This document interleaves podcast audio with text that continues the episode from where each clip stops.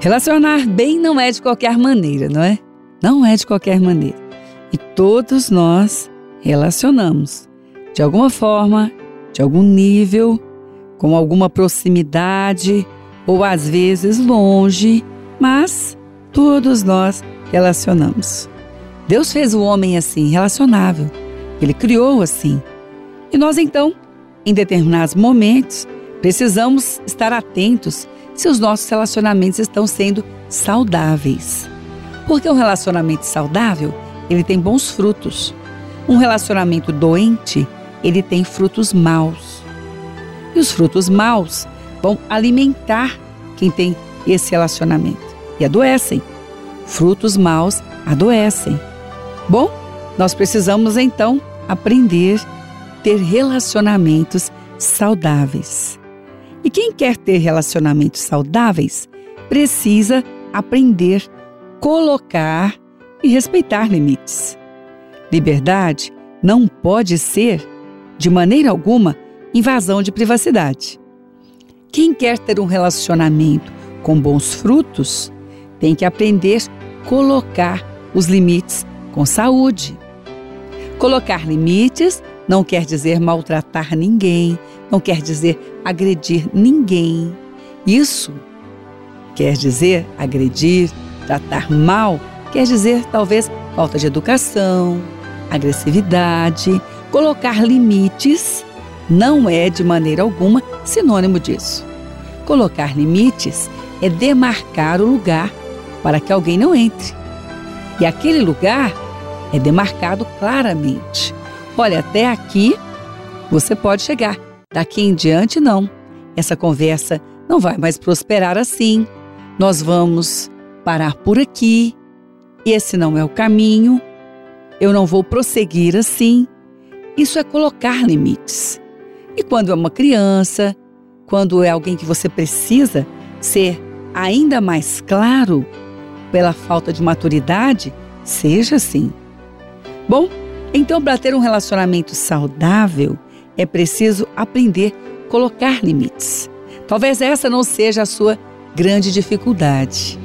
Mas também a saúde do relacionamento se faz no respeito aos limites limites dos outros, limites que os outros colocam, limites que os outros demarcam, que às vezes a dificuldade não é em não ultrapassar, a dificuldade é antes, é nem querer ver o limite. E para isso precisa uma sensibilidade maior. Para isso precisa estar atento, atenta, preciso estar com aquele momento, naquela hora, com uma atenção redobrada naquilo que Deus está mostrando. Olha, essa pessoa está te dando um sinal que você está invadindo a privacidade, você está indo além. Você precisa ter uma percepção assim. Liberdade não pode ser invasão de privacidade. Não é porque é esposo, não é porque é esposa, não é porque é pai, porque é mãe, pessoas adultas. Quem quer ter um relacionamento saudável precisa aprender a colocar limites, mas precisa ficar atento ou atenta quando os limites também foram colocados e respeitar.